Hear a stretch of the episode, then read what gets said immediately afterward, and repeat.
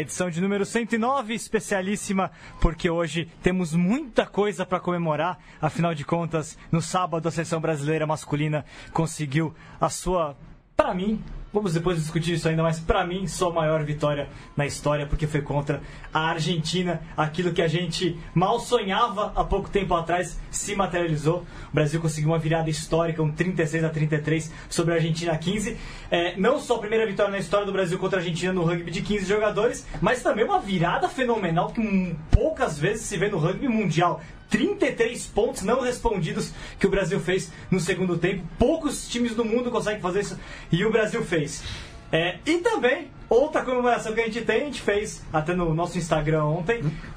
Segunda-feira foi aniversário do SPAC, esse clube que é o clube decano do rugby brasileiro, 130 anos de história do clube. 1888 fundado o SPAC, uhum. 14 de maio. O rugby é de 1895, um pouquinho depois, mas o clube 1888, portanto, 130 anos de SPAC. Nossos convidados têm tudo a ver com esses dois assuntos. Daqui a pouquinho a gente apresenta eles. Bom dia, boa tarde, boa noite. Diego Gutierrez. É, Cê... O que, o que você estava fazendo na hora do, do jogo que você viu o Brasil vencendo a Argentina? O que aconteceu com você naquele momento? Ah, não sei, é, acho que muito feliz. muito feliz, é surpreendido. Você falou 33 pontos, não é para qualquer um. Foi realmente um jogo, um jogo diferente. Acho que um segundo tempo diferente. É. E mas que vem, acho que é, mostrando muita evolução do Brasil. Acho que o Brasil nos últimos anos conseguiu muitos resultados históricos. Esse é mais simbólico pela Argentina, mas tem muitos. Acho que a, talvez a vitória com os Estados Unidos, acho que eu estava no campo, não sei se, se nosso convidado jogou esse jogo também, me parece que foi acho, tão ou mais emocionante naquele momento. Então acho que o primeiro, acho que ainda vão vir muitas, então acho que é só um passo, mais um passo na evolução. É isso aí, Diego. Matias, Bom dia, boa tarde, boa noite também. Você que sempre vê a gente falando de rugby, você acreditava que você, em pouco tempo, pouco tempo de mesoval, somente dois anos, poderia comemorar com a gente uma vitória sobre os argentinos? É surpreendente mesmo, né? Os Pumas aí são os bichos papão da, do, do continente. Mas bela vitória do Brasil sobre é, essa escola de rugby vizinha que a gente tem aqui. Dali Matias, Bom, apresentando nossos convidados nesse momento, um deles já falou conosco, o Diego já passou a bola para ele, já veio no Mesoval há pouco tempo atrás, é, foi determinante nessa vitória, fez um dos trás da vitória brasileira, liderou essa equipe, ele que se aposenta como o jogador de maior número de test matches pela seleção brasileira. Grande seja muito bem-vindo, é uma honra tê-lo conosco mais uma vez, sobretudo logo depois da sua aposentadoria pelos, pelos Tupis, junto com a vitória, que eu acho que coroou demais a sua carreira, viu?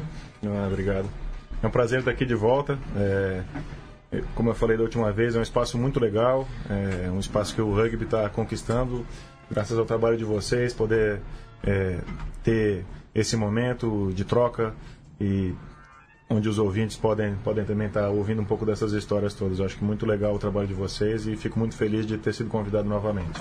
Igi, sempre prazer é nosso. Daqui a pouquinho vamos falar mais desse jogo, mas antes eu quero apresentar meu outro convidado, que aliás, Diego, por favor, você que sempre duvida da minha carreira rugbística, tá? Você... Eu, eu, concordo que não é uma grande carreira rugbística dentro de campo, mas aqui na mesa está a prova, a prova viva de que eu joguei, porque foi meu treinador, tá bom? Grande Tim Benes, seja muito bem-vindo, jogador histórico do SPAC, é, da seleção brasileira também, vários, dois sul-americanos na carreira. Tim, seja muito bem-vindo, é um grande prazer. Sempre quis ter você aqui no é. Mesoval, é um sonho se materializando. Viu? Oi, você excluiu o treinador da Fefeleche, não é? Foi, foi treinador do foi meu treinador, pô. Não, realmente, eu, primeiro, muito obrigado pelo convite que vocês fizeram para mim aqui. Ah, essa vai ser para mim a, a, segunda vez que eu vou fazer, fazer uma apresentação de, de rugby e falando sobre rugby, né? E, cara, eu, eu eu estou assim a, a, a, mil por hora e às vezes, uh, como eu sou um, um entusiasta da atividade do rugby desde os 10 anos de que eu comecei a jogar na Inglaterra e tal. E até hoje eu continuo como treinador do SPAC, agora com o M17. Mas para mim, cara, falando em rugby, é, é tudo. E quando eu vi, porque eu sou assim, às vezes eu não vou assistir um jogo da seleção brasileira porque eu não quero ver que as coisas vão ser. Mas dessa vez, cara, eu falei, ó, é impressionante, muito bom ganhar da Argentina da forma que ganharam. Foi fantástico, foi incrível. E parabéns. E Tim, É, meu- conta um pouquinho pra gente, né? Você jogou pela, pelo SPAC, pela seleção brasileira, de quando a quando? Então, eu comecei a jogar por SPAC e era assim, né? Eu tinha do lado o campo de futebol e o outro lado o campo de, de rugby. E como eu vinha pra. Quando eu estudava na Inglaterra, eu vinha pra cá nos meses de junho, julho e agosto. Então eu fazia os dois. E, cara, eu tinha 10 anos, ah, não joguei com 10 anos o rugby, mas eu comecei com uns 20 e pouco, mas cara, eu tava, eu tava em muita boa forma e tal. E quando eu fui escolhido para jogar na seleção de 75, eu falei, não acredito, cara. Alguma coisa, né? Porque na Inglaterra também eu joguei ah, pelo primeiro time da escola, né? E joguei contra feras lá É, que eu sei, já me contou vários. Uns nomezinhos aí com quem você jogou uns galetes bons de bola aí, né? É, que eu ainda acho que é o melhor Scrum Half do mundo até hoje, né? Que é o Gareth Edwards, joguei contra ele. E o J.P.R. Williams, que era o fullback, né? Então esses caras eu joguei contra, na escola, né? E, cara, é- era, era demais. E nessa época era, eu tô falando de 69, 70, aonde que o Gareth Edwards ainda não estava sendo ah, jogando para o país de Gales. Foi em 70 e 70 que ele foi escolhido, né? Depois foi pro Lions, E inclusive. depois ele foi pro Lions e tal, e depois, pô, vendo ele na escola, como ele jogava, com o dos Old Boys, eu falei, cara, como é que ele consegue passar uma bola dessa distância, né? Que a, o passe dele na, era de mais de quase 50 yards. 50 yards dá quanto em metros? 50 Isso. metros. Não, mais. Não. Não. É, A yard menos. americana é um metro. É mais ou menos um que é metro. menos. Jarda é, men é menos que Menos, metro. é menos. 30 Mas- metros aí? É, uma coisa assim, cara, e naquela época. Pô, cara, não é possível que eu tô vendo. Mas realmente era um, um gentleman. A jarda é equivalente a 91,44 centímetros. É. Então dá uns 45 40 metros. assim, né? É, era isso. Belíssimo passe. É. Pra quem não sabe, Gareth Edwards, pra muita gente, pra mim, é o maior jogador da história do rugby amador. Depois veio o John Alomu, tem toda a discussão. Sim, e a gente quis escolher no rugby esporte tão coletivo o melhor. Mas o Gareth Edwards é um dos monstros imortais aí do nosso esporte. né? E em 1971 você vai ver ele jogando para os Barbarians contra os All Blacks, Maior aonde que ele faz o try dos 22 dele, vem fazendo e corre pro lado e vai passando por um, vai passando por outro e faz no lado esquerdo. Fantástico, fantástico. E Tim, falando de outro, você jogou Sul-Americano 75, 77. 77. 77, eu sei que foi do Tim o passe, um dos passes da, o passe da vitória. Da do- vitória foi em 75 Contra o Paraguai, né? contra o Paraguai. Em 77 você enfrentou a Argentina com o Hugo Porta em campo, né? Também não, aí era 75 também. 75, ah, 75. 75 foi, foi o Hugo Porta e os dois irmãos que eram da segunda linha. Mas em 77 o Hugo Porta, acho que ele já estava. Não sei se ele continuou jogando ou não. Mas pode ser que sim, claro, dois anos de diferença e tal. Mas, cara, encontrar. E ele tinha somente 1,90m. E fly half. E eu jogava de primeiro centro naquela época. Eu não conseguia parar ele. Que legal. Grandes momentos do. Grandes, grandes. rugby. Nossa, mas. E, e- e- passando, falando um pouquinho de Argentina já, então vamos falar um pouquinho dessa vitória do Brasil contra a Argentina, essa construção toda, né, Tim? Você passou por um momento, você jogou contra o Hugo Porta, contra todos esses caras dos Pumas, era muito difícil pro Brasil.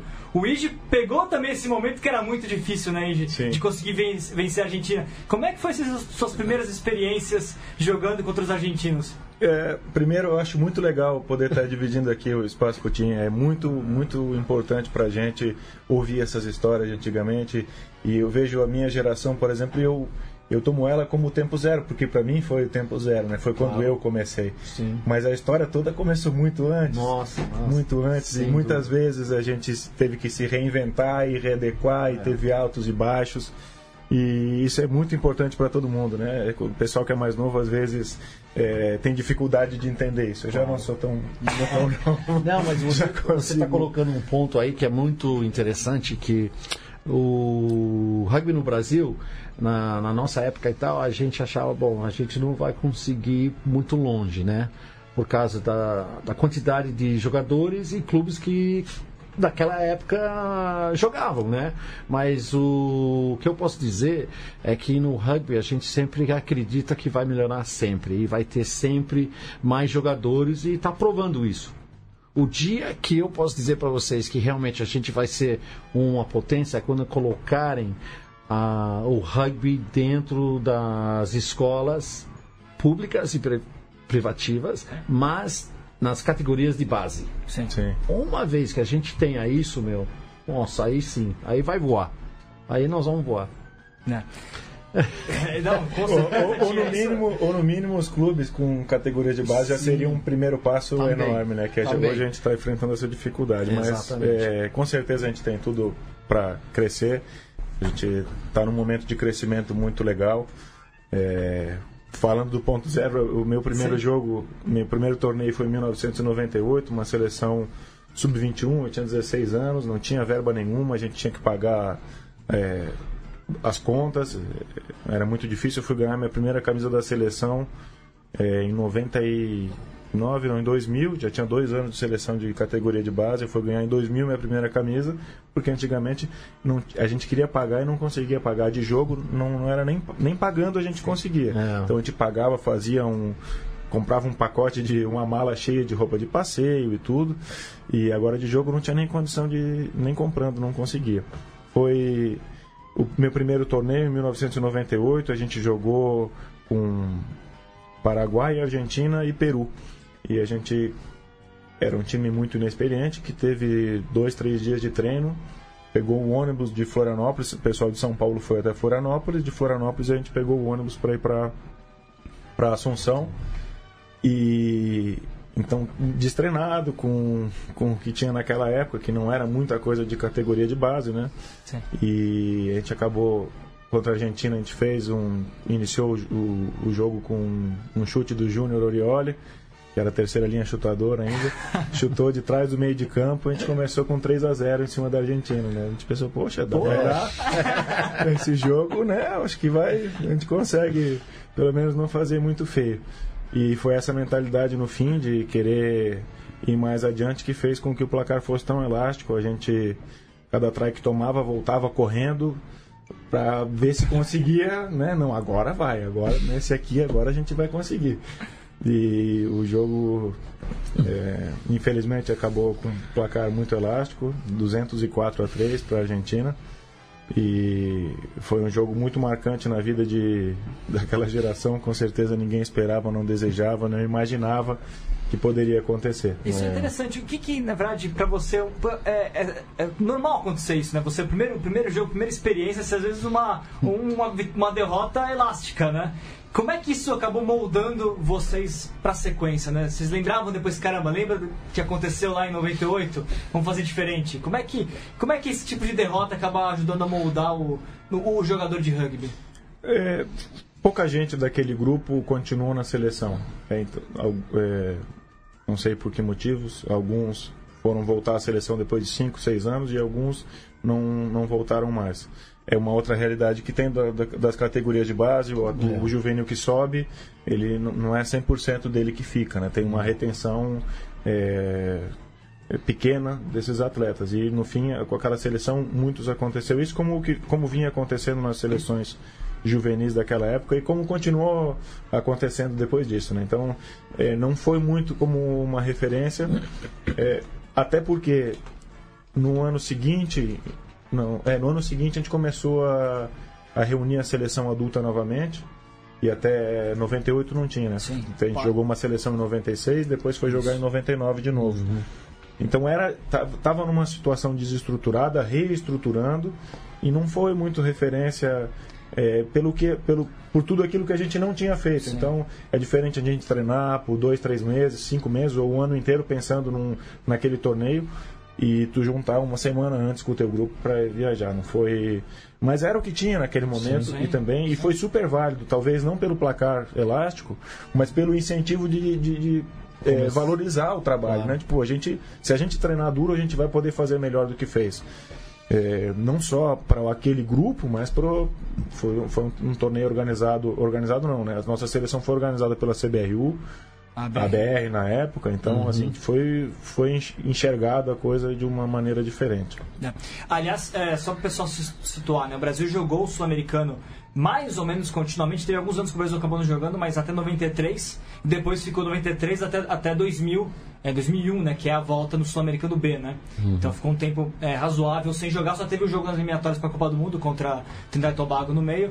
Mas desde então a sessão adulta teve menos atividades, né? E aí é justamente essa geração com o Ige que que começa Ige, Portugal, Coutinho, enfim, uhum. to, todo mundo que, que fez parte nesses últimos anos dessa construção da seleção brasileira, é, que retomou né, essa geração. E, e aí demorou um pouquinho de novo para vocês jogarem contra a Argentina no adulto, né? No adulto Bora. só foi acontecer bem mais para frente, né? Eu não tenho a data certa aqui, eu pego mas daqui foi, a pouquinho para você. Foi, mas... Não trouxe computador, senão não, eu tinha não. também. foi, foram, é, foram uns 10 anos, eu acredito. Ah ou mais até, na verdade, até a gente conseguir jogar. A gente começou a jogar o Sul-Americano B e acho que foi em 2000, se eu não me engano, Vitor, não, acho que não foi 2001, acho que foi em 2000. Eu que foi no SPAC, inclusive, ou aquilo era, ou aquilo era só eliminatórias. Acho que não, acho que era. Já confiro aqui, vamos ver. Contra a Argentina, Brasil e Argentina, tá aqui? Não, desculpa, Brasil e Argentina não. No, no Sul-Americano, Sul o, o primeiro Sul-Americano B que a gente joga, se eu não me engano, é em 2000. Dois, 2000, sim, 2000. Vou conferir também, mas de cabeça agora me deu um, me deu um, um branco. Mas, ó, é, seleção argentina, o Brasil jogou em 93 e depois só voltou a jogar em 2012. É. A Argentina é um jogo que foi lá em Santiago, inclusive. No Chile, né? isso. Já em termos de sul-americano, é 2000 mesmo que quando, quando o Brasil joga o sul-americano B, que tem Brasil, Venezuela e Peru. Eram três times isso, só. Que também era vago por, válido por eliminatórios para a Copa do Mundo. Acho que era a primeira fase do até lá, que era 2000 para 2003, né? Acho que é a primeira fase daquela, daquela sequência da eliminatória. Pode ser, pode ser. É. É que a nossa. Não, pode falar, pode falar. Aqui na nossa época era, era um pouco diferente porque. Ah, não tinha Copa do Mundo também? Não né? tinha, não, Copa do Mundo, mas a gente jogava sempre contra o Argentina, o Uruguai e o Chile, porque a gente tinha o, os clubes que tinham ah, jogadores que eram do exterior, né? Sim. que jogavam lá fora, mas eram escoceses, irlandeses, ingleses. Naquela época o Brasil poderia ter qualquer nacionalidade jogando para o seu país. Uhum. Não era assim, não, tem que ser brasileiro, né?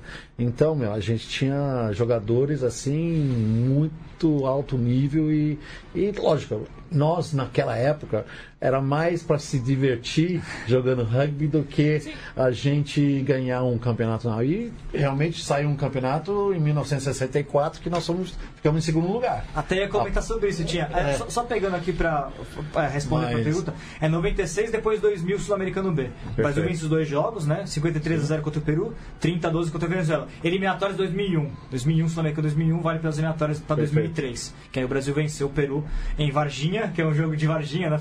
o único jogo da seleção brasileira em Minas até hoje.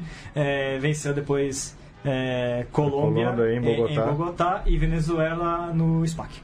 Boa. Exato. Esse da Colômbia foi meu primeiro jogo, meu primeiro test match de titular pela seleção. Ah, legal. Em Bogotá. Em Bogotá. Como é que era jogar, jogar lá? Então, acho que um pouco por isso, né? Eu tinha 18 anos, foi, desculpa, 2001. 2001? Foi 2002? 2001. Primeiro jogo na história do Brasil e Colômbia, aliás. É, ah. tava com, foi em novembro, se eu não me engano. 3 de novembro, é isso? Tá bom. então, bem, 3 de novembro, exatamente. Eu tinha 19 já. Então eu era jovem, o pessoal era, era um pouco mais velho da seleção e o Martoni fez essa aposta para botar uma terceira linha que tivesse mais fôlego, porque era difícil até para subir as escadas né? para subir as escadas do hotel ali. A gente estava a 3 mil metros, se eu não me engano, é 3 mil metros é, lá. Bastante lá, uns. Max, você sabe? Aonde? Bogotá. Bogotá. Bogotá, um pouco mais de 2 mil. É, Bastante. É. Ah, é muito. É, era, era difícil. E foi a aposta dele de que eu teria fôlego para jogar durante os 80 minutos e Acho que deu certo, o placar foi a altitude, o pessoal da sessão de servas ainda não saiu a tabela de jogos, mas vai jogar lá em Cochabamba quase 3.500 mais ou menos. Ó, consultei aqui 2.640. Perfeito. É. Cochabamba já tinha visto 3.200 é. ou 500 por aí. É, eu já tive em Potosí, que é mais de 4. Nossa! aí não.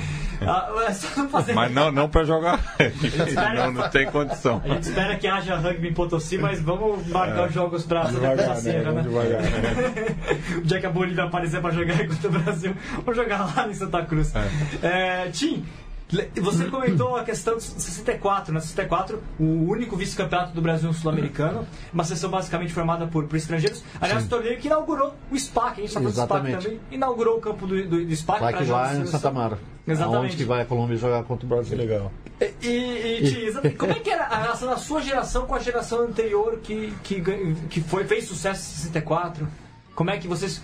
Vocês tinham essa. Um, um, um, vocês lembram, vocês, alguns de vocês Bom, tinham assistido, tinham jogado com, com, aquele- com aquele pessoal? Ah, eu não joguei com nenhum deles. Sim. Tá, porque eu né, eu tava na Inglaterra Sim. e tal, e. Mas acho que o meu irmão jogou, sim, tá? O Peter. O, tinha o Eddie Bennett, tinha o Jimmy Sample, Jimmy Sample. tinha.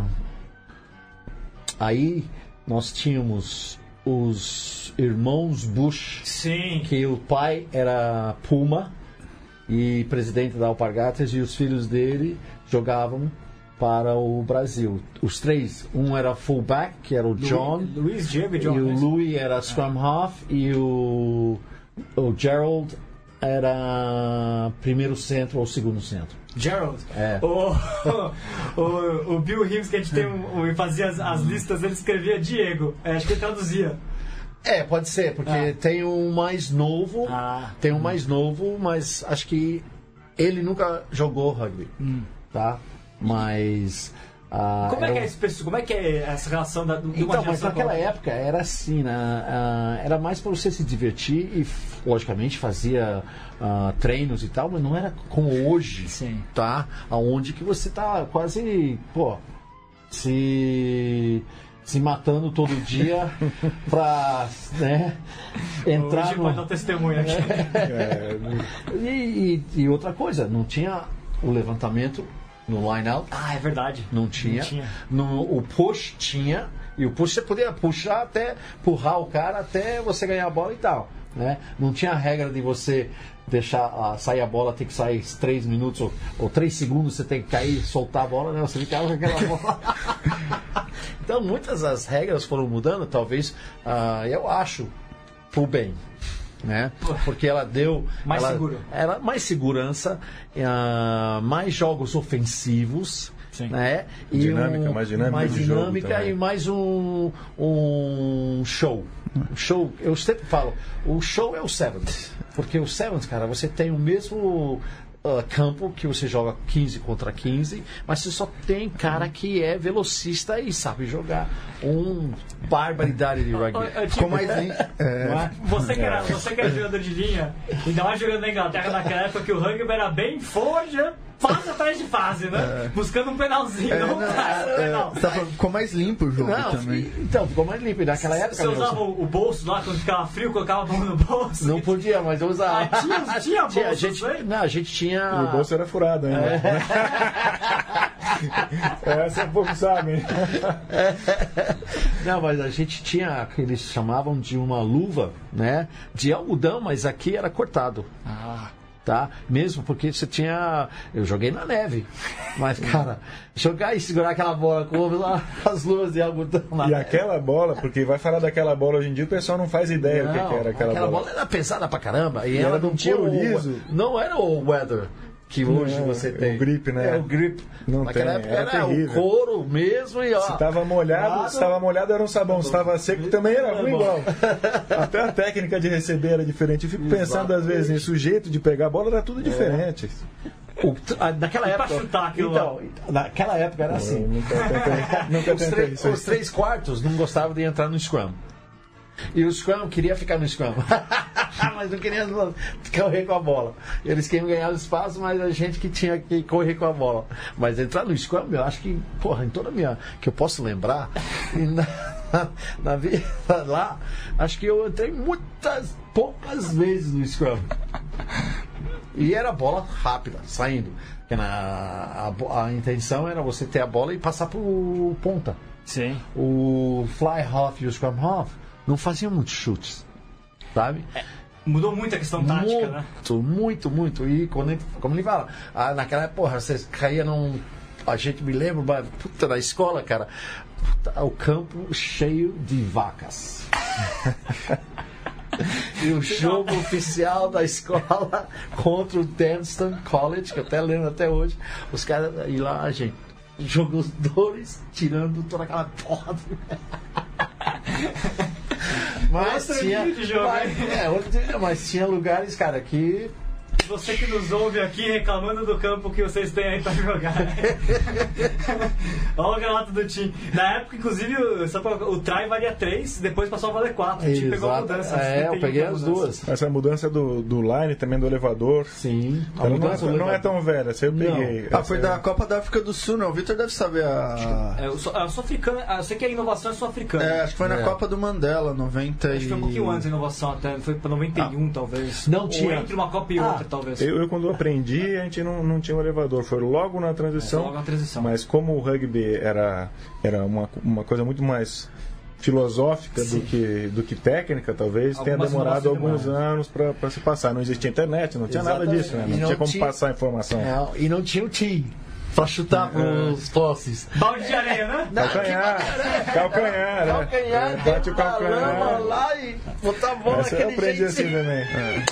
Não, mas e o baldinho de areia? Chegou a pegar o baldinho Também, de areia? mas isso aí era tipo muito, frescura, né? muito de tempo areia. Ah, atrás. o- até, até pouco tempo o Hooker lançava a bola que nem futebol americano, com uma mão só. Ah. Então, é. Tá, e o pessoal ouvindo altas histórias aqui podem comentar conosco. Muita gente aqui no, a- acompanhando. Lucas Piero, Bruxinho conosco, Boa, abraço pra ele. Bruxo. Stefan, Stefano Giantorno também com a gente. gurizada. aqui no Júlio. Daniel Greg, ó, também participou de muitas Grande, coisas. é. né, com- O Greg é com- da época do Tinho, né? Pergunta se o Greg chutou com o bolinho de areia também. Não. Boa, Greg. Valeu. É, ele é um pouco- Brincadeira, brincadeira. Tô brincando, tô brincando. David Rodrigues aqui com a gente, João Paulo Conceição, falando lá de, de, é, do Copa Integração, vai ter dia 19 de 5, o time de Alegrete, Rio Grande do Sul, o pessoal lá na região da Tríplice Fronteira, é, Brasil, Argentina e Uruguai, costuma fazer jogo na região ali, o pessoal de Uruguaiana vai para o Uruguai, vai para Argentina, até publicou É. outro dia, bem legal as iniciativas, excelente. bem legal a iniciativa Excelente. de lá. Tem É também um do Paraguai. David. Vai ter. Vai é, pro pessoal que é de Foz ali, joga no Paraguai? Tem um time de oldies que a gente chama, Ah, né? tá. Dos over 50s que a gente fala, né? Que agora nós estamos criando os times e na verdade já tem algum, não sei quantos anos exatamente, mas o Keep Walking, Sim. tá? O Keep Walking tem um time de over 50s, o Pelicanos, o Rio Branco tem um jogo de o São José acho que tem também, ou vai ter, ou- e o SPAC formou o ano passado e agora nós estamos tendo os torneios que a gente chama de Vet Fun. That's fun. Excelente. Quem É, quiser ver Tim. Babies em campo, arrebentando em campo, ó, não Spark vai me ver. Lions. É só acompanhar os Spark Lions. Mas ó. você não vai me ver correndo mais, não. Porque agora vai com o meu tornozelo. Não, mas acho que o importante é. o Só importante- distribuindo o jogo, Martin. Só Nem distribuindo. distribuindo o jogo, tentando. Ah, todo mundo sabe que nesse campeonato o importante é o terceiro, o terceiro tempo vai ser Não, bom, o né? terceiro tempo é demais. Tinha, Não, tinha alma no terceiro tempo. Você não, Não só não isso, conhece. Diego. Tinha alma no terceiro tempo. Não só isso, é também é, é uma, é uma filosofia nova que a gente colocou e a gente sempre, ah, mais para os que vêm a jogar, porque a gente pode ter três jogadores de 45 anos, né? Então a gente está falando, meu, a gente não precisa entrar para bater mais. A gente já fez isso. Cara, passa a bola, deixa correr. E a gente só pode correr 10 metros. Aí tem que passar. Aí tem que passar. Ah. Não pode chutar. E não tem o. o Ninguém tá o le- levantando. Não tem elevador. Tá bom, E tá não tem. Começa e não- a ficar perigoso, não, né? Não, e não Poxa. tem também no Scrum. ah, empurrar, nem push, nada. Pô, é, é só você, não, você não, coloca não. a bola, você, você é o Scrum Half, você coloca pro teu lado e deixa. É excelente, Tá é quase- excelente, Não, é excelente. Tá quase e, e, a terceira, e a terceira linha não pode de- sair da, do Scrum. A bola tem que sair para a linha. Aí vai todo mundo, meu, pegar o cara, dar um taco e tal. As- e primeiro jogo que eu fiz com o Vetfan, né? Você pode ter acima de X ano, você pode ah, usar um colete, né? Eles me deram. Pô, mas você não pode taclear, você só pode correr 5 metros, não pode correr os 10. Você, você, você tem que se desviar do cara que tá vindo em você. Fala, quer saber uma coisa? Eu tirei o colete, entreguei pro juiz e falei, não vou jogar com isso, não. Tá certo, tá certo. Mas muito bom, muito Pessoal, bom. aqui, o Carlos Alberto Barbosa, dois mitos. Programa incrível, deveria ter uma homenagem aos dois por e outros tantos pioneiros no SPAC, enfim. É realmente um grande prazer. Ti- é, Igi, você. A gente pode dizer então, foi o seu último jogo pela seleção? Já é a despedida? Não, Ainda não? não. Não acontece. Talvez você vai jogar contra a Colômbia, talvez. Eu tá, vou jogar, vou jogar. Ah, pronto, a gente tá achando que vai. Eu falei Não, eu também, também tava achando. eu falei tava- também pros vets do 50, falei, meu último jogo foi a última que eu joguei. Falei, não, eu vou começar a jogar, eu quero jogar de novo. Ô Rodolfo, ó, aqui eu tinha aqui ainda quem não vaguinha a seleção.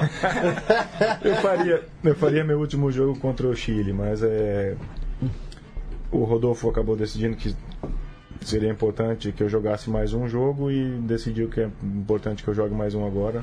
Eu aceito. Falei pra ele, não, sem problema nenhum. Jogo numa boa. E quantos mais precisar, eu estarei à disposição. Ah, então já tá de olho na gira já de junho. De olho eu sempre tive, tá? Eu nunca tirei o olho dela, mas é, eu entendo a proposta dele, como eu falei última- no último programa que eu vim também, eu entendo qual é que é a proposta, precisa renovar, precisa dar espaço pro pessoal mais novo. Eu não estarei jogando nas próximas eliminatórias, então a gente encerrou um ciclo no ano passado e iniciou outro. Não adianta que eu continue e aí com 39 anos eu vou tentar disputar uma vaga é, tentar ajudar o Brasil a conquistar a vaga. É complicado, então tem que dar espaço para o pessoal mais novo, para que eles tenham bastante experiência na hora que chegar lá, né? A gente precisa de minutos jogados, de, de toda Ah, essa experiência lá na frente, não agora. Eu, eu eu parei com 34. Competitivamente, com 34, cara. O- Mas aí já quebrei meu, minha clavícula com, com 50. Tentando taclear o Facundo. Mas ele não fez o try. Ó, você, falou da, você falou da Copa, o Medford Safcano jogou com 40 anos a Copa do Mundo. É, então, mas é que eu não sou ele, né? Gostaria muito, né? Mas eu entendo, eu entendo perfeitamente. Precisa de, de bastante gente ajudando também. Sim. E eu entendo que chegou, passou o meu, o meu tempo já. Eu vou trabalhar toda. Tudo que eu fazia dentro de campo, eu vou fazer, É, aproveitando fazer do já, lado de fora é, agora. Já que você trouxe esse assunto, próximo passo manager, treinador, o que é que você tá vendo aí no seu futuro? Eu estou à disposição para ajudar onde precisar. Né? Tem bastante coisa para fazer no Brasil. É, a- Pelo a própria- sistema mesmo, né? pelo desterro, mas eu vou continuar dentro da CBRU, eu sou funcionário da CBRU, eu não, eu não, não sou contratado como atleta, sou contratado como videoanalista. E desde final de 2015. Vou continuar é, ajudando nesse sentido, o quanto mais precisar. Tem que formar mais gente, a gente pega outras seleções, País de Gales que vai ao Mundial com seis videoanalistas.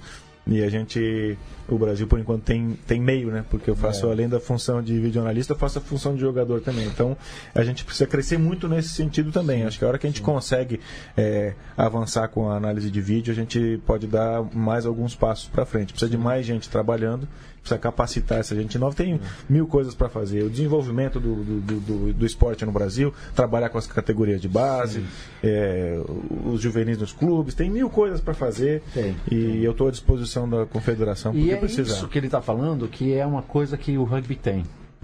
E quando você não joga mais, porque a gente fica falando, não, porque eu fui um ex-jogador. Não sou ex-jogador.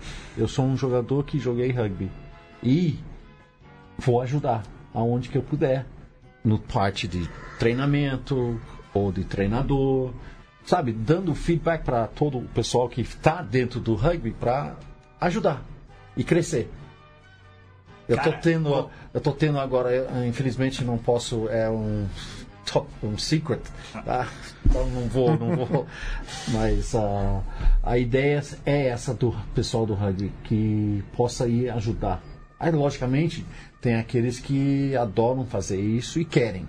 Tem os outros que saíram e, pô, Não.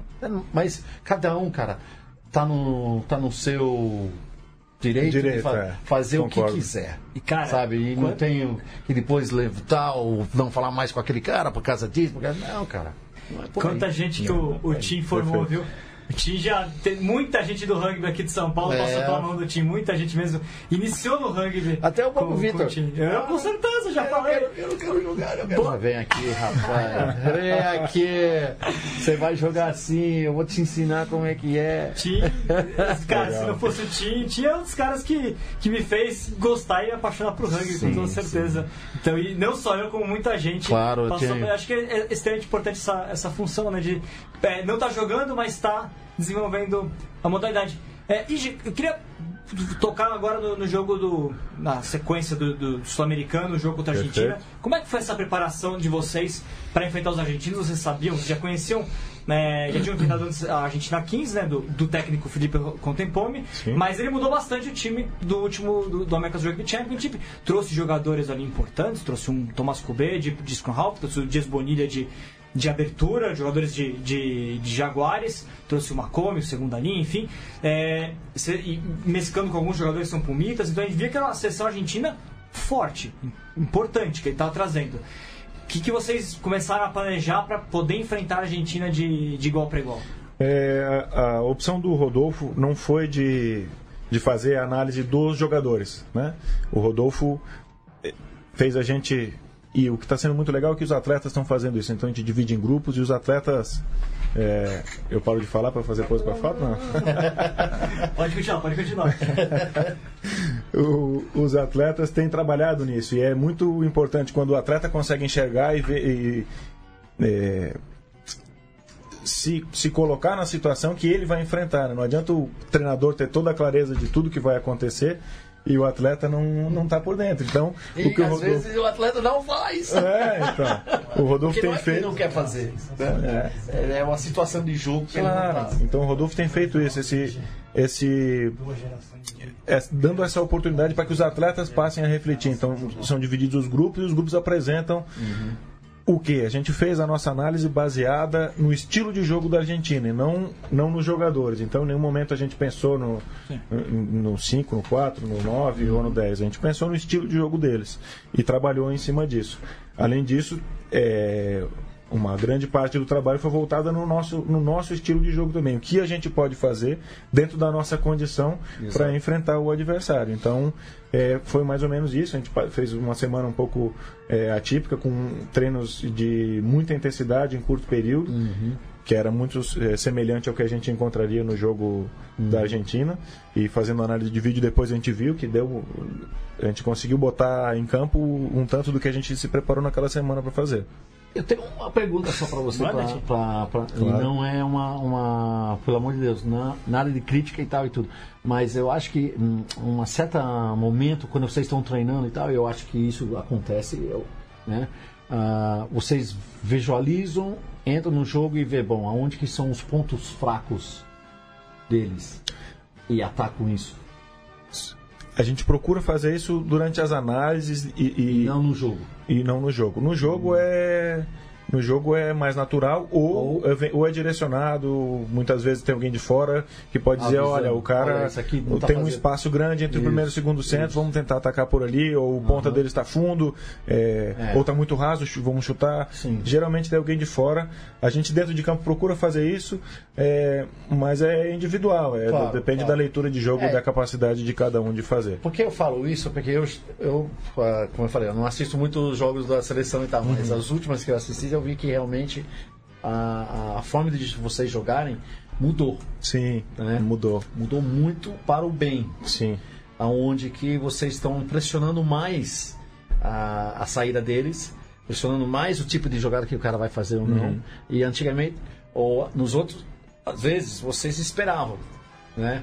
E hoje vocês estão avançando e não deixando. Eu, eu sinto que há uns 5 anos atrás a gente tinha um estilo de jogo e a gente fazia ele o melhor que podia, como há há 15 anos atrás, a mesma coisa. A gente sabia jogar de um jeito, a gente fazia aquilo o melhor possível. É. Só que hoje a gente acaba que, por estar treinando todo dia, a gente tem uma condição um pouco melhor de, de ler Isso. e modificar. Então, nesse jogo a gente É, a reação é mais rápida É, mais dinâmico a para possibilidade está ali, vamos, vamos explorar essa possibilidade, ou vamos, vamos fazer com que eles acreditem que a gente vai fazer aquilo para depois fazer Exatamente. essa outra coisa. A gente faz a defesa abrir É. para depois jogar fechado, ou faz fechar para depois abrir. A gente está conseguindo ter essa maturidade hoje eh, de entender e conseguir fazer. Porque alguns anos atrás a gente entendia. E não não conseguia conseguia. fazer, né? É. Tipo, poxa, Não, tá tendo um bem. buraco ali. E agora, né? Como é que a É. gente vai fazer? Eu saio daqui para ir para lá? Não, não, não conseguia. Não, não tinha. assimilar o que eu... É, não um Eu queria- necessário. Fádio. Não, eu queria completar um pouco essa pergunta também, porque o que mais impressiona é a evolução física da seleção brasileira nos últimos anos. Que eu me lembro que os veteranos sempre falaram que o Brasil sempre teve bons jogadores, jogadores talentosos. Não tínhamos essa física. O- é, mas que não ia na academia. O Tonhão próprio veio aqui e falou que não ia na academia. no- jogadores não abriam. Imagina se fosse. É, não abriam mão também da sua tamanho. cerveja, do seu cigarrinho. É. Então, e hoje eles são jogadores muito profissionais e treinam demais. E como você vê isso, essa caminhada? Você passou, você passou por essa transição. Como você vê essa. Como foi, como foi isso e quanto você, ach- você acha que ainda falta Ô, Diego, de vou- evoluir vou só fisicamente? apresentar uma coisa então. É, na minha análise, assistindo o jogo, com- vendo a partida inteira do Brasil e Argentina, é, uma coisa que me chamou muito a atenção é o Brasil tinha físico para aguentar o jogo inteiro Tinha. contra a Argentina Sim, 15 tinha. de igual para igual. E talvez isso era algo que não acontecia antes. Eu, eu É. minha análise de momento ali do calor, torcendo para vocês no calor do jogo, cara. é, eu não, acho que a Argentina não esperava que o Brasil mantivesse o físico da maneira que manteve do começo ao fim, talvez. O que, que você acha disso? Eu vou começar respondendo esse aí, depois eu respondo esse ali. E teve um agravante que não dá pra ver na televisão. O campo tinha uma grama com 20 centímetros e estava encharcado. Então o jogo rápido da Argentina é, Para- foi, foi, foi limitado ali. Exatamente. Isso com certeza deu uma equilibrada na grande qualidade que eles têm, pisadores e criadores de espaço, e com um campo pesado tem muito mais dificuldade de fazer isso. E esse não é muito o nosso jogo. Então, com certeza, isso ajudou a gente. é, não sei quanto, mas com certeza um, Ah, um pouco ajudou a gente. Ajudou É. bastante. É. E no segundo tempo eh, É. Não levar nenhum try e fazer 33 pontos, É. cara, é. é uma coisa assim indiscutível e reconhecível assim em termos do rugby que, que cara, vocês foram do, posso dizer assim, da água pro vinho, cara, em, em poucos ah, momentos Sim. De uma meio o primeiro tempo, descansa de 10 ou que 5 minutos, né, de descanso. Foi um pouquinho mais. Foram, é, são Ok. 10, geralmente esse foi 10, 15 né? por causa da Então, televisão. Por causa da televisão. E cara, em 15 minutos vocês descansaram então, e viraram o jogo. Foram cinco trás em questão de 20 minutos, mais ou É. menos. É, né? foi muito legal. O Não. Rodolfo, o Rodolfo juntou o grupo e falou assim: ó, pessoal, esquece. Esse primeiro tempo, esquece. Esquece, vamos começar de novo. Beleza? Daí, galera, beleza.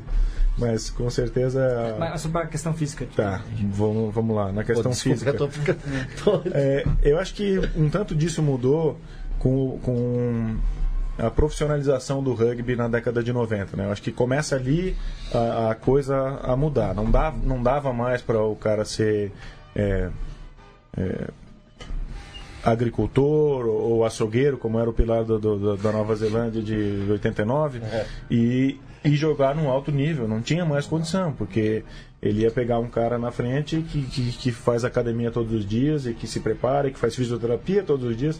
Eu não vou nem dizer só academia, mas ele, ele faz exercícios que previnem lesões, ele tem toda nutricionista, ele tem toda uma preparação é, voltada para o alto rendimento. Essa, então, a década de 90 é que, que faz, no meu entender, essa grande mudança. O atleta começa a ser remunerado, ou o rugby começa a ser visto de uma forma diferente no mundo. E para isso é preciso se adaptar. Então, é, a gente começou a, a viver essa questão é, muito na, na seleção brasileira. Eu vejo depois de 2007, quando a gente. 2007 foi um, foi um marco. Não sei se tu está com, com os dados aí, acho que foi no, no Peru. Sul-Americano B. 2007, Peru Lima, exatamente. Isso, a gente faz uma reunião dos jogadores e, e decide que a gente não quer mais jogar o Sul-Americano B. O Sul-Americano B é legal, a gente vai, é divertido, é, o terceiro tempo é divertido, passava 10 dias juntos, era muito legal, mas a gente já tinha sido campeão, já tinha e já tinha perdido também, já tinha sido campeão, e no fim o horizonte era o ano inteiro treinando para um sul-americano B. É. E a gente falou, não, a gente quer mais, né? Vamos, vamos ganhar do Paraguai, vamos jogar o sul-americano A, uhum. vamos, quem sabe, um dia jogar com a Argentina, não nem se imaginava em ganhar da Argentina. Vamos um dia, quem sabe, jogar com a Argentina, porque é, o sul-americano A se a gente subisse, não jogava com a Argentina ainda, eram só os dois primeiros do Sul-Americano A Exato. que iam jogar, fazer um triangular com a Argentina. É, em 2007 a gente fala, não, vamos mudar. E a gente traz o, o alguns preparadores físicos é, e começa a ter esse trabalho de academia voltada para o rugby, que também não tinha, não tinha 10 anos de história, né? Uma, é, uma ciência do rugby. Não e a divulgação e a divulgação né? disso também. Exatamente. Então a gente começa a seguir isso em 2007, 2008, por sorte, a gente por sorte. Não, não foi sorte. Não foi. Por, por trabalho, por a muito trabalho, a Batalha de Assunção, a gente consegue é, virar um, um, uma página fundamental que justifica pra gente, que fala que vale a pena o trabalho que a gente fez e faz a gente trabalhar mais. Uhum. E, e, bom, e, e hoje chega onde chegou. Mas, claro, a outra mudança drástica que teve foi com o sistema do, do alto rendimento da seleção brasileira. Isso aí é a, é a, segunda grande mudança que teve. A primeira foi de o, o, rugby mudar, o Brasil entender que precisava mudar, e a segunda foi da Confederação Brasileira poder possibilitar isso aos seus jogadores. Sem, sem essa mudança, a gente continuaria fazendo academia ah, nas nossas casas, entenderia é... a importância e fazia. Ou, faria... às vezes, talvez os, alguns clubes não estariam mais jogando. Sim, ou o atleta faria isso no clube, ou, enfim com, com o sistema das academias de alto rendimento e academias de desenvolvimento, a gente passa a fazer isso é, quatro horas por dia, alguns, algumas academias mais, hoje tem, tem duas, né, de alto rendimento e desenvolvimento, com um horário de atendimento diferente, e passa a fazer isso todo dia. É, passa a ter um, um, uma atitude profissional mesmo sem ser remunerado para isso.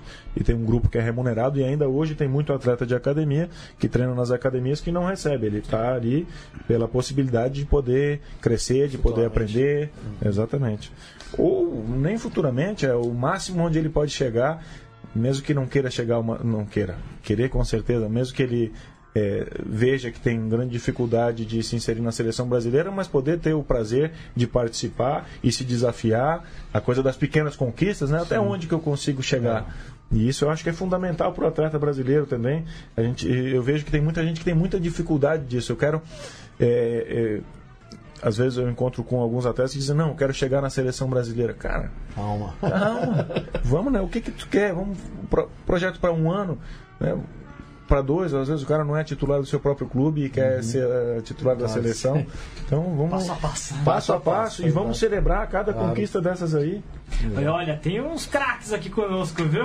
Tem, né? O Jardelzão, grande Jardel. Boa, Jardel. Lá, outro monstro da seleção brasileira falando que guardou sanduíche pra você aí. Show, obrigado, Jardel. Tá só... Ricardo Coral mandando um abração pro Tim. Oh. Tá com a gente também. Vite Arruda, joga aí, gente. Então, tá pedindo mais Ija aí. Pessoal que vá, vamos lá, Grande, botar o Spark no sábado. A gente é mãe do, do Arruda, do André, ah, do Buda. pronto. E vamos botar o SPAC, né? Esse sábado temos Brasil e Colômbia. O Brasil pode conseguir um título inédito, né? Pela primeira vez o Brasil claro. pode ser campeão sul-americano. Tem o jogo contra a Colômbia ainda, tem mais um jogo, tem né? O jogo tem contra a Colômbia, não pode esquecer. Colômbia que mostrou muita evolução contra o Paraguai, né? Flertou com a vitória contra o Paraguai. A gente tem que ficar de olho nessa evolução colombiana. Mas o pessoal dote o SPAC pra, tem, pra ver o Brasil poder. Boa chance de ver o Brasil ser campeão, né? Uhum. Aqui com a gente também, é, Matheus Oliveira. A gente manda um abraço pro Acerola. Boa, Acerola. Abraço, Acerola. Vitor, Vitor, o time não falou, mas que chegue mais cedo pra assistir a prévia também. SPAC São José. É, exatamente. Exato. E tem também a a, a, os categorias de base, Sim. que de M, M15, 16, 17 vai estar lá. Eu também vou estar lá, lógico. M15 é do time? Para treinar eles. Que legal. Mas uh, vamos sim. Tem muitos clubes também que espalhamos os que a gente chama, né, desses. Uh, uh, coisinha assim, né? O flyer. É o flyer, né? Ah, sim, Então sim. esse flyer está indo para tá todos os cantos de São Aliás, Paulo, só, clubes aqui. Só o pessoal, a gente publicou no portal, né? Ingressos online apenas. É. Vai um número mais restrito, o pessoal ficar esperto para poder comparecer ao Exato. jogo. Igi, vamos. Diga. Quero voltar ainda pra esse jogo Brasil-Argentina. Segundo tempo ali. Cara, o que, que, que, que foi passando na cabeça de vocês durante o jogo? Aconteceu a virada, você fez um try ali na- né, logo depois de um scrum. Cara, como é que foi entre vocês ali, vocês se vendo, cara, a gente tá conseguindo reagir ponto atrás de ponto, como é que foram os momentos do finalmente da- de conseguir essa vitória que vocês não esperavam há 10 anos atrás e, e agora virou realidade? É nem no intervalo, acho que a gente não esperava. não, é, olha, o meu jeito de ver a coisa é um pouco particular. Cada um tem o seu jeito, e mesmo na seleção, eu converso às vezes com algumas pessoas, conversei recentemente com, com o Ian, que é capitão também, porque ele pensa de um jeito um pouco diferente. Certo, errado não existe, não existe errado, né? São formas de que cada um encontra de se preparar para o desafio que vem pela frente. Eu é, procuro fazer o 100% sempre, independente do adversário, independente se eu estou ganhando ou se eu estou perdendo o jogo, eu tento sempre dar o meu melhor, porque isso eu tenho controle disso, eu tenho controle do, do que eu posso fazer, é, ou eu tenho controle do quanto eu vou é, me doar para que eu faça o que eu sei fazer. Isso eu tenho controle. Como que vai reagir a Argentina? Isso não está no meu controle. O que, que o Paraguai vai fazer, ou a Colômbia? É difícil. Eu, claro que eu posso estudar o adversário para saber onde é são as oportunidades melhores, onde é são as fortalezas, mas eu gosto de, de, de fazer o meu melhor. E no intervalo, como no começo do jogo, no intervalo ou no meio do jogo, eu pensava a mesma coisa. Eu tenho que fazer o meu melhor, né? E eu pensava ainda que era o último jogo. Então, cara, não posso, né? Não existe chance de eu depois, né? Olhar para trás e falar, poxa, se eu tivesse feito um pouquinho mais, ou se aquela bola ou aquele lance. E, e a coisa toda é que fluiu, nosso jogo fluiu. Eu não penso em reação, porque não, não foi o que eu senti. O que eu senti foi de que a gente acordou. Então a gente agora vai fazer o que a gente pode fazer. Agora a gente está conseguindo fazer o que a gente sabe fazer e está dando certo. Vamos continuar. E a, a palavra do Rodolfo no banco era continua, continua. Não, não, não era o ponta tá raso, o ponta não era continua que tá dando certo. Continua, continua, continua. pressão, pressão, É. pressão, vai, vai. vai. E, e no fim foi isso, e todo mundo é, a 100%. Acho que o segundo tempo foi o melhor segundo tempo que o Brasil já fez Sim. na minha geração. É claro que tem muito Brasil antes de, Sim, antes de eu tem. conhecer. Não, mas essa, essa, essa parte aí, cara, ah, as seleções comparadas daquela época e dessa época, não tem comparação, primeiro. Tá? A comparação que eu posso dizer é que ah, a única coisa é que ah, hoje vocês têm uma fortaleza. Qual que é essa fortaleza? Vocês têm a infraestrutura onde vocês podem ir fazer treinos, vocês podem fazer levantamento de peso e futuro possível de ser um jogador profissional. Que na nossa época não tinha. Sim. Então, realmente, ah, é- mas essa parte de vocês vencerem ah, no campo deles e Argentina, não importa quem, qual foi a, a, o B, C, D, foi Pumas. Vocês ganharam dos Pumas. Argentina 15, na verdade. A gente, Não tem eles- problema. Pra mim, não, não, não, não- Agora que a Argentina veio É falar azul e comigo. branco, é, azul e venceu, branco, venceu a é Argentina. Puma. Argentina. É argentino. Pra mim, sabe, essa. Paciência, eles não querem jogar com o time melhor time. Como a gente fala em inglês, that's their problem.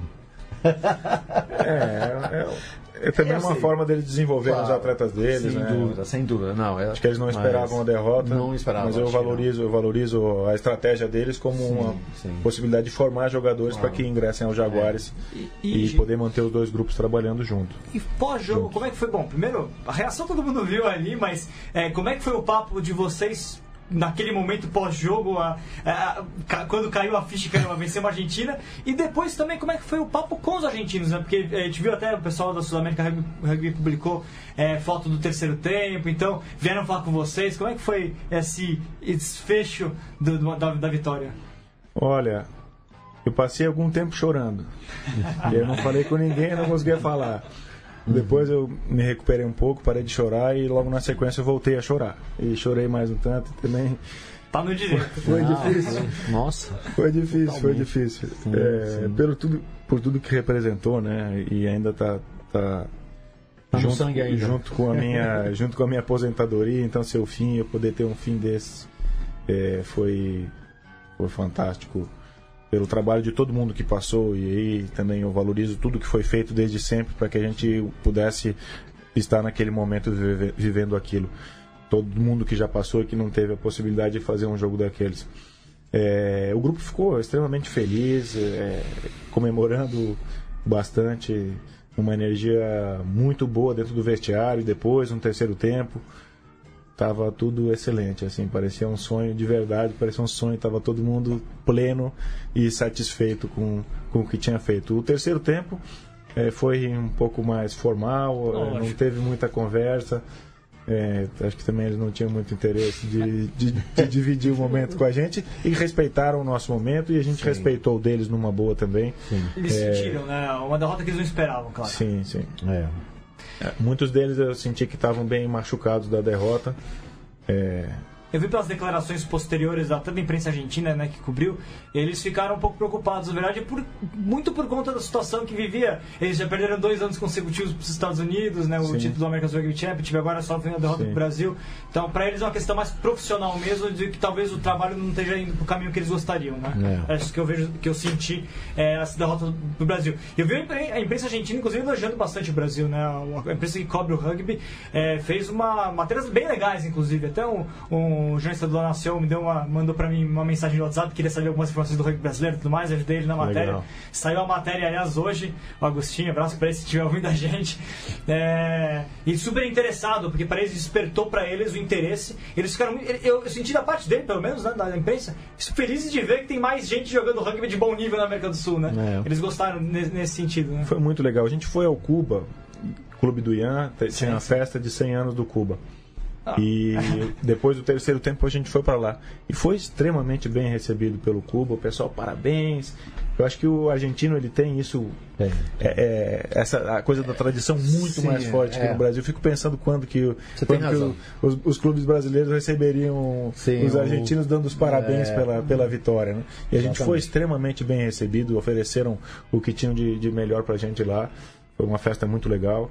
E legal, legal. muito mesmo, fiquei impressionado com a, com a recepção.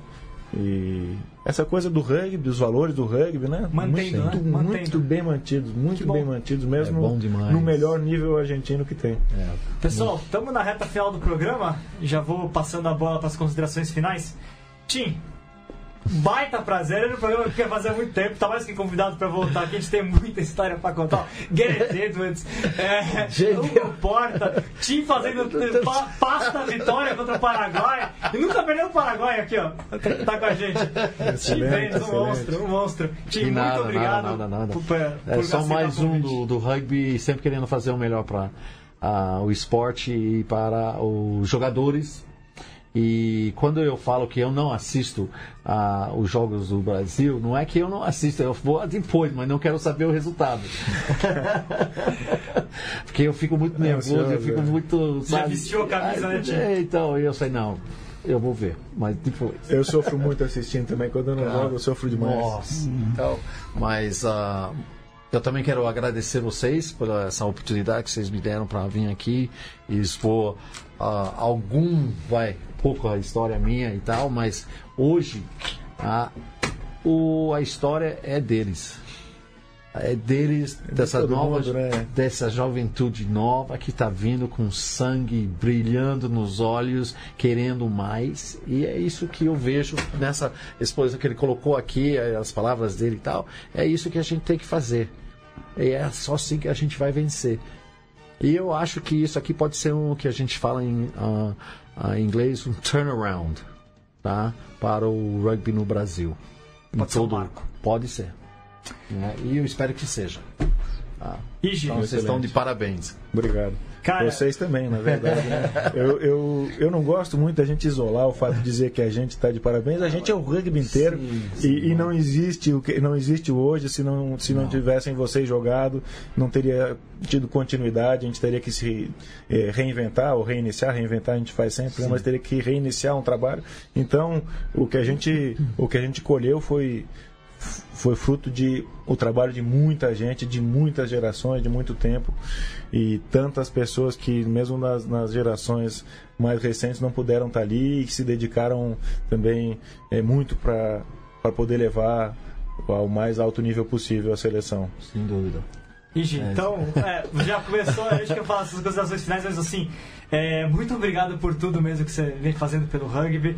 E como você disse, né, como o Tim também colocou aqui, né, você vai estar tá pendurando a chuteira pela seleção agora, mas é jogador de rugby é jogador de rugby para sempre. É isso que, que, é o que importa, a gente sabe que você vai continuar junto com a seleção brasileira. Então, é, passa a bola para você agora, considerações finais. Também um convite pro pessoal ir pro jogo de sábado né, lá no SPAC, acompanhar os tupis aí nessa, nessa última partida do Sul-Americano.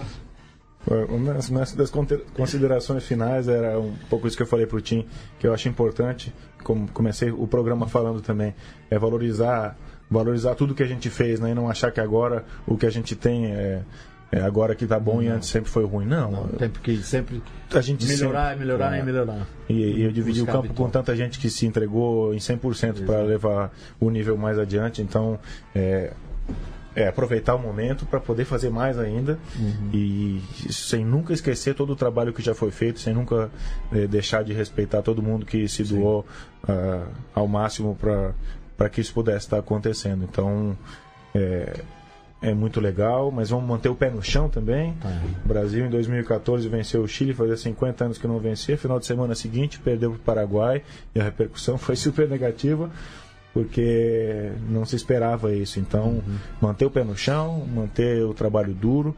Vai ser difícil vencer da Argentina de novo nos próximos vários anos, né? Ah, a gente sabe que o nível deles é maior do que o nosso, isso não é dúvida.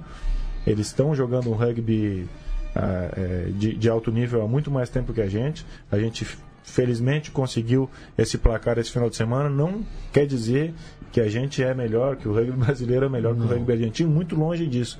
A gente tem que trabalhar muito para chegar lá ainda. O que quer dizer que a gente já está conseguindo jogar em alguns momentos jogos de igual para igual com, com as equipes que, que não é a equipe principal da Argentina. A gente tem que é, se nivelar ainda com o Chile, ver quem se realmente a gente já está melhor do que o Chile. Uhum. A gente tem que tentar vencer o Uruguai para depois lá para frente conseguir mostrar que está chegando no nível da Argentina. É. Tem muito chão pela frente ainda, a gente tem que manter esse, o pé no chão e seguir na mesma, no mesmo ritmo que a gente vem seguindo, crescendo, é, com os pés no chão e trabalhando duro. Grande Ige. E sábado tem a Colômbia, Brasil e Colômbia, lá no SPAC, 15 horas. Venham acompanhar. O Ige último jogo para a seleção brasileira, talvez, mas provavelmente. Provavelmente. E, não, esse já está cantado já, é, esse e, vai ser o último mesmo, não tem chance. E quem sabe o título tão merecido que coroaria a sua carreira, a carreira de muitos outros aí, o Chabal também deve estar no último jogo. O Chabal faz o último jogo também, grande Chabal também vai ter essa, essa oportunidade de estar fazendo o último jogo.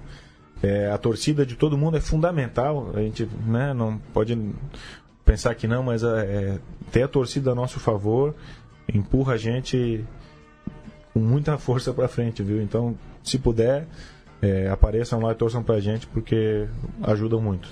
Vamos encher o SPAC, não é esse, Diego? Considerações finais? É Valeu. isso mesmo, considerações finais. Eu acho que ia falar do Uruguai que se cuide, que falta só o Uruguai para ser batido. É. O Brasil já ganhou de todos os adversários da América, é. da América nos últimos 4, 5 anos. Então falta só o Uruguai. E não, e falar, a gente acabou falando nada, os meninos também jogaram no final de semana, os Sevens no Canadá, ficaram em 11 lugar.